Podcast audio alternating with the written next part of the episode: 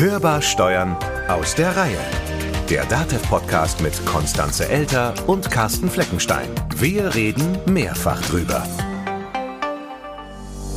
Jetzt würde ich mal sagen, wenn das ein normaler Handelsbetrieb ist, dann hat er von Montag bis Samstag geöffnet. Den Sonntag und Feiertage hat er zu. Also müsste logischerweise nun hier unsere Lückenanalyse Lücken aufwerfen, zum Beispiel am 1.1. Dann müsste geschlossen die Lückenanalyse, diesen Aspekt der digitalen Betriebsprüfung haben wir letztes Mal mit unserem Steuerstrafrechtsexperten Jörg Burkhardt besprochen und waren da stehen geblieben. Gern noch mal reinhören in die letzte Folge. Frei nach Shakespeare. Es war der Feiertag und nicht die Lücke. Naja, Romeo und Julia dürften jetzt, nehme ich mal an, nicht so viel Probleme gehabt haben mit Steuereintreibern. Weniger. Ja, und wahrscheinlich noch weniger Berührungspunkte mit der digitalen Betriebsprüfung. Also man kann ja auch sagen, dass die Beziehung zwischen Unternehmen und Finanzverwaltung nicht unbedingt eine Liebesgeschichte ist. Nee, wahrscheinlich gar nicht. Eher ein Drama. Ja, und manches gleichwohl endet ebenso tragisch, also für die Unternehmen. Wie das Drama. Oder die Liebesgeschichte. Wie beides. und nicht nur, um auf das eigentliche Thema zurückzukommen, nicht nur bei der digitalen Lückenanalyse können sich während der Betriebsprüfung Unstimmigkeiten ergeben, die Unternehmer nicht erklären können und die die Finanzverwaltung dann gar nicht so lustig findet. Zwei Häuser gleich an Rang und Stand, aus altem Hass in neuem Streit entbrannt. Du alter Poet oder der alte Poet, je nachdem bist du jetzt auch Shakespeare-Ghostwriter, wie die vielen anderen. eigentlich nicht, aber wäre vielleicht auch mal was. Aber zurück zum Streit. Da gibt's ja nun auch Streit über die Methoden der Prüfer vom Finanzamt, also gerade was Lückenanalysen angeht. Das ist nicht immer geeignet oder zumindest nicht allein und als einziges Mittel oder Methode, um Fehlern in der Buchführung auf die Schliche zu kommen. Die Kombination macht's eben, also die digitale Analyse plus den Instinkt des Prüfers und vielleicht auch andere Hinweise. Und dann stoßen Sie nämlich auf Ergebnisse, mit denen Sie auch was anfangen können. Ja, und vor denen sich die Unternehmer eigentlich hätten schon vorab durch korrektes Handeln schützen können. Über all das sprechen wir heute in der zweiten Folge zur digitalen Betriebsprüfung. Wollt ihr geduldig euer Ohr uns leihen? Soll, was uns heute misslingt, bald besser sein. Auch wenn so manches Instrument der digitalen Analyse nicht automatisiert das einzige oder automatisch das Mittel der Wahl ist, um Fehler aufzuspüren, kann es aber auch in anderer Hinsicht interessant sein und vor allen Dingen nützlich, um schwarze Schafe zu finden. Also Stichwort der gute alte Bluff. Ja, sehe ich auch so. Da kann der Prüfer dann mal kritisch nachbohren und den Unternehmer vielleicht auch mal ganz absichtlich unter Druck setzen, also euphemistisch ausgedrückt, eine psychologische Vorgehensweise. Und die kann helfen. Zum Beispiel, wenn der Unternehmer gar nicht mehr weiß, was bei so einer Rechnungsnummer beispielsweise jetzt vor drei Jahren gelaufen ist. Wer weiß denn das auch schon noch, ne? Und dann kommt natürlich jeder so ins Schwitzen. Vielleicht hat man ja doch woanders nicht so ganz sauber gearbeitet und vielleicht erzielt der Prüfer damit einen Zufallstreffer. Was sich Prüfer noch so einfallen lassen, was ihnen gelegen und unverhofft zu Hilfe kommt, was Ex-Ehefrauen, verärgerte Nachbarn und gefeuerte Mitarbeiter damit zu tun haben und was Unternehmer tun können, damit so eine Prüfung nicht zum Fiasko wird, das erfahrt ihr im zweiten Teil des Gesprächs mit Jörg Burkhardt, dem Steuer- und Steuerstrafrechtsanwalt aus Wiesbaden. Hörbar im Gespräch.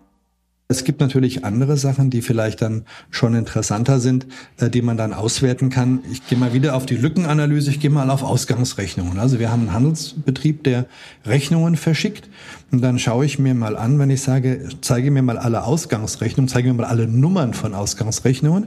Wenn die alle richtig eingebucht sind, dann müsste ich jetzt Nummern haben von eins bis unendlich, so wie sie in diesem Jahr verschickt wurden. Und dann sind natürlich eine Lückenanalyse wieder spannend.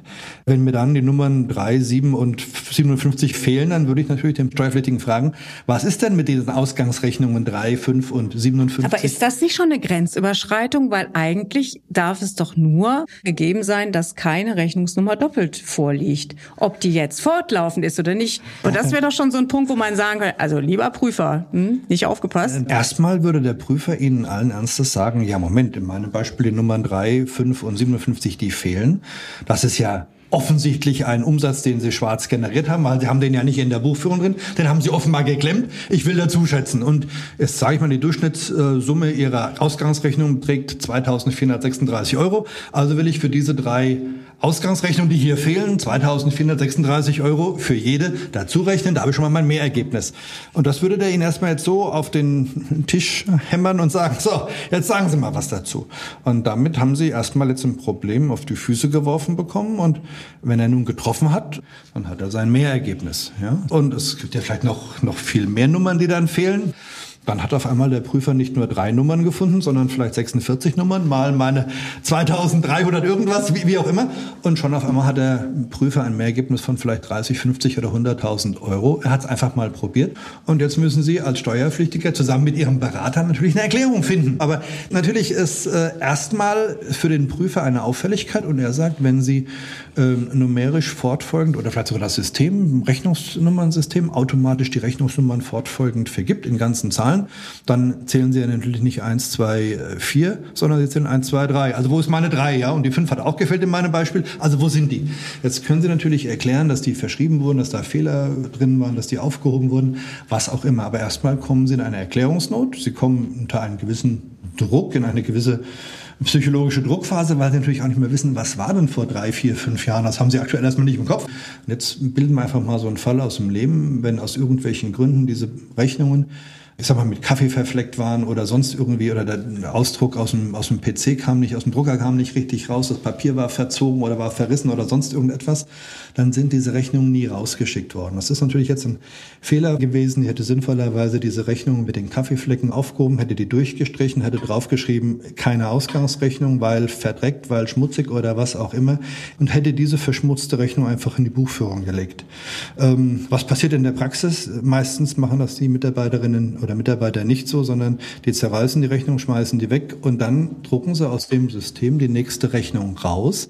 Und wenn das System ordnungsgemäß fortlaufend die nächste Nummer generiert, dann ist halt die drei vernichtet worden. Keiner hat darüber einen Aktenvermerk gemacht und dann kommt halt die vier als nächste Rechnung raus. Das kann ja inhaltlich dieselbe sein wie drei, das weiß aber hinterher keiner mehr. Und drei Jahre später weiß das eben auch keiner mehr. Und dann sind eben solche Lücken da, die erstmal Anhaltspunkte dafür sind, zu fragen, was ist denn damit? Und diese Frage halte ich jetzt auch umgekehrt für pflichtgemäß, weil tatsächlich ist das ja auch logisch, die drei fehlt. Dazu muss man nur eine vernünftige Antwort finden. Und jetzt kommt Ihre Rettungsaktion. Da haben Sie gesagt, ich brauche ja keine fortlaufenden Nummern.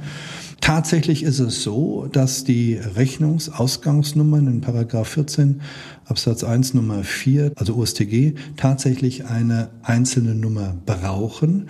Das ist aber nach den Vorstellungen der Betriebsprüfer und nach den Vorstellungen des BMF nur eine Nummer, um diese Rechnung als Unikat entstehen zu lassen. Und daher kommt der Gedanke, die Rechnung braucht eine eigene Nummer, denn über diese Nummer kann ich, die oben immer an derselben Stelle steht, kann ich ganz schnell finden, jawohl, das ist dieselbe Rechnung, weil dieselbe Rechnungsnummer oder es ist eine andere Rechnung, weil andere Rechnungsnummer. Und so kommt diese Geschichte dieser Rechnungsnummer ins Gesetz. Und wenn Sie das wissen, dann wissen Sie auch, es ist kein Kriterium für die Vollständigkeit der Erlöserfassung. Wenn man also sich über den Sinn und Zweck dieser Nummer im Klaren ist, dann weiß man, diese Nummer ist für die Frage, ob er alle Ausgangsrechnungen seiner Buchhaltung hat, völlig irrelevant. Und so steht es auch im Umsatzsteueranwendungserlass. Äh, da steht das so ausdrücklich drin. Und wenn der Prüfer jetzt dann um die Ecke kommt und sagt, ja, die Nummern 3, 5 und 57, die fehlen aber bei Ihnen, dann bleiben bleiben Sie entspannt und sagen Sie, ja, möglicherweise irgendwie ein Fehler bei uns, bei den Sekretärinnen oder was, bei den Ausgaben. Ich mache das immer so. Ich lasse immer 3, 5 und 27 weg. Das damit ist mein was, System. Damit Sie was zu finden haben. Nein, genau. Und dann verweisen Sie ihn auf den Umsatzsteueranwendungserlass, den er eigentlich kennen sollte und vermutlich auch kennt. Aber ich habe ja vorhin schon das System gesagt. Der wirft Ihnen was vor die Füße und sagt, so, jetzt kommen Sie mal um die Ecke und teilweise hat er damit bestimmt auch Erfolg. Also das ist ja nun nicht dumm von ihm, sondern der weiß schon, was er tut und der testet sie mal an. Und wenn sie dann sagen, nö, die, die Rechnung haben wir nicht rausgeschickt und es gibt dafür Erklärung, oder sie haben sogar vielleicht das dokumentiert in der Buchführung, dann wäre das 1a und dann sind sie sowieso draußen. Oder sie kommen eben mit dem Umsatzsteueranwendungserlass, dann hat er eben Pech gehabt mit seiner These. Oder sie laufen rot an und sagen, ja, ich muss was nacherklären. Naja, und dann hat er eben ein Mehrergebnis und freut sich. Aber gibt es Beispiele aus der Praxis, wo also jetzt mit Blick auf digitalen Zugriff Prüfer diese Grenzen auch überschreiten. Also nicht so, wir gucken mal, wie er reagiert und ob er rot wird und schwitzt, sondern wirklich auch einen Tacken zu weit gehen. Zu mir kommen Steuerberater mit den Mandanten, die Probleme haben, die also schon ungewöhnliche Fälle haben, die aus dem Ruder laufen. Es kommt kein Mandant zu mir, der sagt, Mensch, Herr Burkhardt, das Leben ist toll, Finanzamt ist prima, ich habe keine Probleme. Ähm, sondern die Fälle sind tatsächlich schwierige Betriebsprüfungen oder schwierigste, die dann auch meistens unterlegt sind mit steuerstrafrechtlichen Vorwürfen, so dass meine Sichtweise natürlich aus diesem, ich sag mal, besonderen Klientel halt herauskommt, aus diesem besonderen Problem. Und diese Probleme liegen teilweise an den Betriebsprüfern und die Probleme liegen teilweise natürlich auch an den Mandanten oder an der Buchführung. Aber es gibt natürlich, ich sag mal schon, das ist ja eigentlich Ihre Frage, wo übertreibt es denn ab und zu die BP? Ähm, gehen Sie noch mal mit mir in diese Geschichte rein, der macht den Datenträger Zugriff. Und danach ist er erstmal weg taucht ab mit seinem Rechner, liest das aus und spricht vielleicht mit Kollegen. Und jetzt hat er über die Branche, die er prüft, vielleicht ein bestimmtes Bild und dann gibt es ja vielleicht auch Kontrollmaterial über diesen Steuerpflichtigen. Ähm, vielleicht gibt es Anzeigen über ihn, vielleicht gefeuerte Mitarbeiter oder der böse Nachbar oder vielleicht bösartige Mitbewerber oder aus der letzten Betriebsprüfung gab es vielleicht eine Menge Ärger, vielleicht auch schon ein Strafverfahren. Das heißt, der Prüfer ist ja nicht ganz so unvoreingenommen, sondern der hat ein Bild über den Steuerpflichtigen und vielleicht ist der ja auch ausgesucht worden. Die Finanzverwaltung hat ja zumindest theoretisch Zufallsprüfungen, aber sie hat auch Anlassprüfungen. Und wenn Sie jetzt mal drüber nachdenken, welche Anlässe gibt es, der hat vielleicht auch sogar eine Selbstanzeige Strafanzeige irgendwann mal gemacht oder mehrfach hat er seine Anmeldung nicht pünktlich abgegeben. Dann kommen vielleicht auch mehrfache Berichtigungen von irgendwelchen Voranmeldungen. Dann passen vielleicht die Löhne nicht im Verhältnis zu seinem Umsatz. Und jetzt sind wir auf einmal im Bereich von Statistik, von statistischen Erwartungen. Wie sinnvoll die sind und wie weit die stimmen, ist ja wieder eine andere Frage. Aber hier erwartet die Finanzverwaltung zum Beispiel eine bestimmte Relation von Personalkosten zu Umsatz in der Gastronomie oder wo sie sind, völlig egal. Und dann stellt sich natürlich die Frage, warum sind die Personalkosten so erstaunlich gering? Bezahlt er die alle schwarz? Und wenn er die schwarz bezahlt, wo kommt das Geld her? Aus schwarzen Umsätzen? Fragezeichen. Ja, oder sind die Umsätze vielleicht relativ gering im Verhältnis zu den Personalkosten? Dann ist die Frage, Personal gibt er richtig an, aber macht dann vielleicht die Hälfte schwarz. Also da gibt es natürlich Relationen, über die man nachdenken kann und die dann auch vielleicht zu Prüfungsvorschlägen kommen. Das heißt, unser Prüfer kommt da ja nicht irgendwie mal dahin und sagt, ah, guten Tag, wir prüfen jetzt mal, sondern der hat natürlich eine interne Vorbereitungszeit, die wir nicht kennen. Das heißt, er hat eine Akte oder, der Veranlagungsbezirk hat zumindest mal eine Akte und dort wird gesammelt. Und dann kann es sein, dass vom Veranlagungsbezirk auch der Prüfungsvorschlag kommt, weil irgendwelche Auffälligkeiten da sind oder weil der PC der Finanzverwaltung Auffälligkeiten sieht, abweichend von der normalen erwarteten Erklärung, die man sonst so bei diesem Betrieb erwarten müsste. Oder stellen Sie sich riesige Umsatzschwankungen vor. Ähm, letztes Jahr zwei Millionen erklärt, jetzt nur eine Million. Woher kommt das? In Corona-Zeiten mag man das vielleicht verstehen, aber wenn wir jetzt mal Corona ausblenden und auf einmal gibt es einen unheimlichen Umsatzeinbruch, dann könnte ich mir vorstellen, dass das alleine dies ein Auslöser für eine Prüfung ist. Und damit geht der Prüfer natürlich nicht unvoreingenommen vor, sondern natürlich schon in dem Bewusstsein, wir werden hier rausgeschickt, um ein Mehrergebnis zu finden. Hier scheint ja etwas nicht zu stimmen. Und ähm, damit ist natürlich so, er geht raus, so wie bei den anderen, was weiß ich, 50 oder 100 Fällen zuvor auch, in dem Bewusstsein, wir kommen hier nicht grundlos hierher. Dieses Thema, dieses Märchen, sage ich mal böse, von der Zufallsprüfung, daran glaube ich nicht. In all den Fällen, die ich betreut habe, das waren alles Andersprüfungen. Jetzt können Sie mir wieder sagen, klar, ich bin Spezialitätenbüro, auch okay, ähm, lasse ich mir gefallen, aber nach meiner Beobachtung gibt es jedenfalls keine Zufallsprüfungen, auch wenn meine Beobachtung da vielleicht auch eingeschränkt sein mag. So, und dann hat er jetzt nach paar Wochen oder Monaten Prüfungszeit und ein paar Auswertungen und ein paar Auffälligkeiten, hat er drei, vier, fünf, sechs Punkte. Und dann bin ich wieder bei dem Punkt, der knallt Ihnen das vor die Füße und sagt so und denkt im Hintergrund, naja, das ist einer von denen, wo wir nicht grundlos waren und jetzt müssen wir eben dazu schätzen.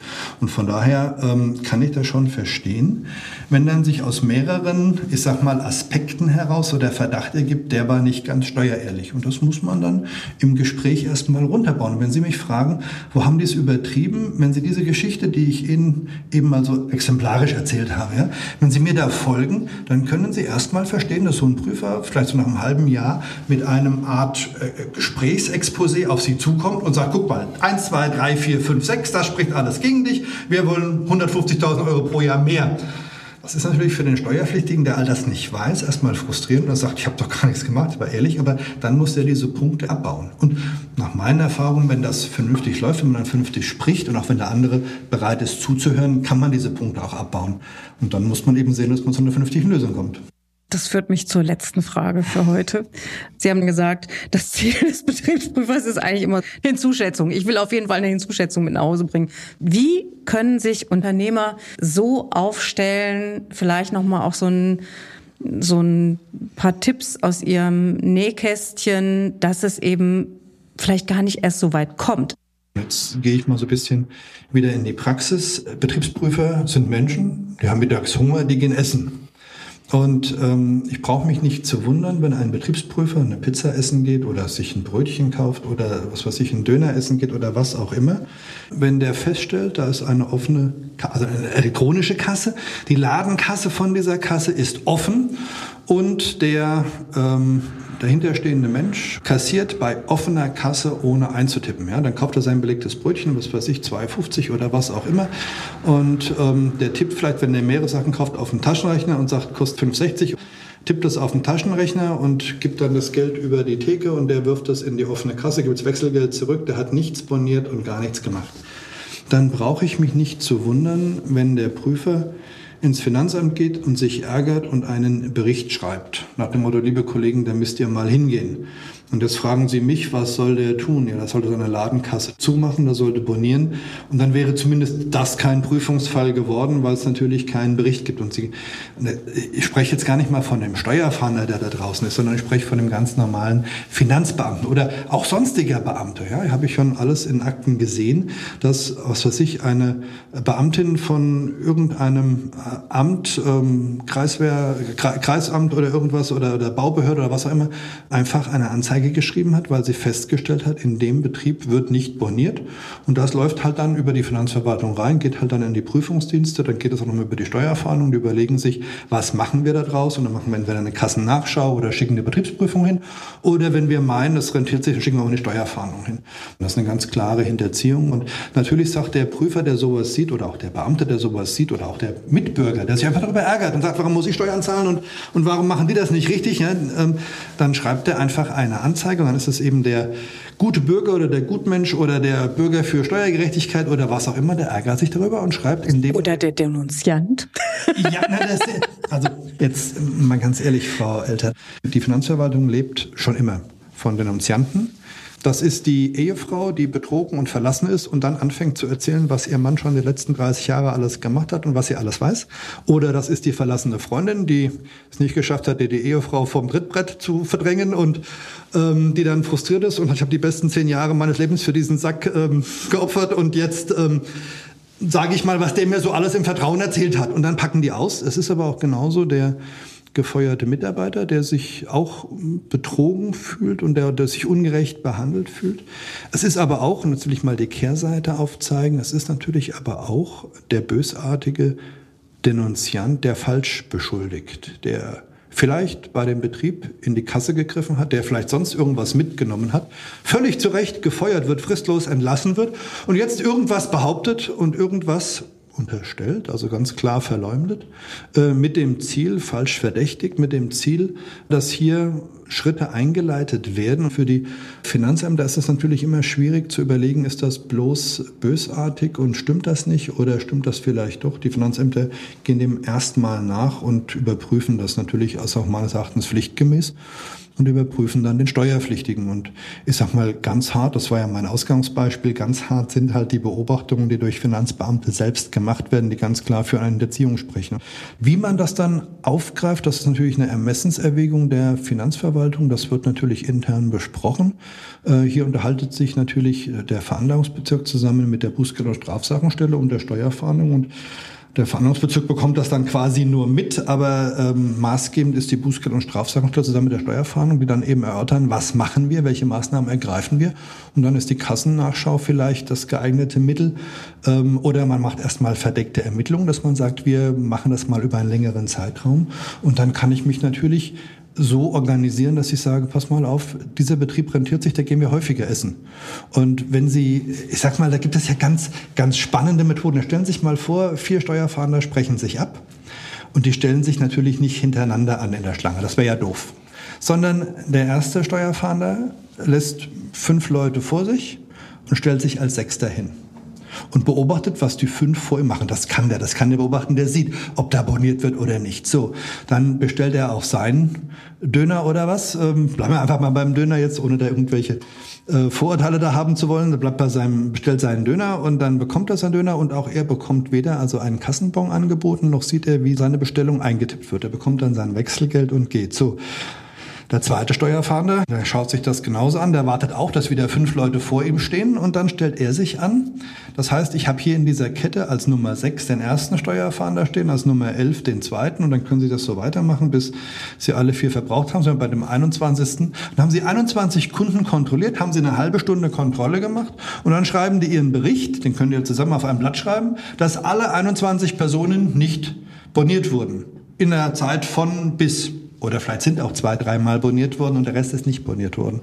Und daraus können Sie natürlich Hochrechnungen generieren, daraus können Sie ein Bild sich weiter generieren und können dann natürlich sagen, dieser Betrieb hat es verdient, dass er kontrolliert wird. Also auf Ihre Frage, was können Betriebe tun? Ja, ehrlich und korrekt die Einsätze versteuern und natürlich ihre Buchführung ordnungsgemäß machen, versuchen die steuerlichen Gesetze optimal zu erfüllen, auf alle Formalien zu achten. Und dann bleibt vielleicht tatsächlich am Ende nur noch dann eine Zufallsprüfung, wenn man nicht irgendwo verleumdet wird oder wenn man vielleicht nicht sonst irgendwie auffällt oder wenn nicht vielleicht die Unternehmenskennzahlen, die man erklärt, aus irgendeinem Raster fallen. Dann wird man vielleicht nicht allzu häufig geprüft. So wäre momentan jedenfalls mal die Einschätzung. Herr Burkhardt, ich danke Ihnen ganz herzlich, dass Sie sich die Zeit genommen haben, hier zwischen zwei, zweieinhalb Vorträgen uns aus Ihrem sehr prall gefüllten Nähkästchen der Betriebsprüfung zu erzählen. Vielen Dank auch meinerseits. Also nicht ohne Bon kassieren, der Kunde könnte jemand vom Finanzamt sein. Und grundsätzlich die Buchführung sauber halten, nicht nur mit Blick aufs Finanzamt, sondern generell und Aktenvermerke hinterlegen, wenn mal irgendwas doch schiefgehen sollte, aus Versehen sozusagen und sich möglichst keine Denunzianten ranziehen, also immer schön höflich zu seinen Mitmenschen sein. Dann hält man auch den Bluff des Prüfers aus. Und wenn man von Anfang an alles korrekt erledigt hat, sowieso, damit es am Ende für den Unternehmer nicht heißt. Düsteren Frieden bringt uns dieser Morgen. Die Sonne birgt vor Kummer ihr Gesicht. Wir müssen uns um diese schlimme Dinge sorgen. Einige strafen, andere nicht. Ein größeres Elend gab es nirgendwo als das von Julia und ihrem Romeo. Das war Hörbar Steuern, der DATEV Podcast. Ihr könnt uns abonnieren, teilen, weiterempfehlen, im Podcatcher eurer Wahl bewerten und noch viel mehr. Zum Beispiel einfach mal eine Mail schreiben, wenn ihr uns was sagen wollt oder ein Thema vorschlagen wollt und dergleichen mehr. Das geht unter podcast.datev.de. Und das gleiche natürlich auch telefonisch. Unter der Telefonnummer 0800 082 6782 haben wir für euch eine virtuelle Mailbox geschaltet. Mein Name ist Konstanze Elter. Mein Name ist Carsten Fleckenstein. Wir wünschen euch eine gute Zeit. Bleibt optimistisch. Und hört wieder rein. Hörbar Steuern. Der Datev Podcast.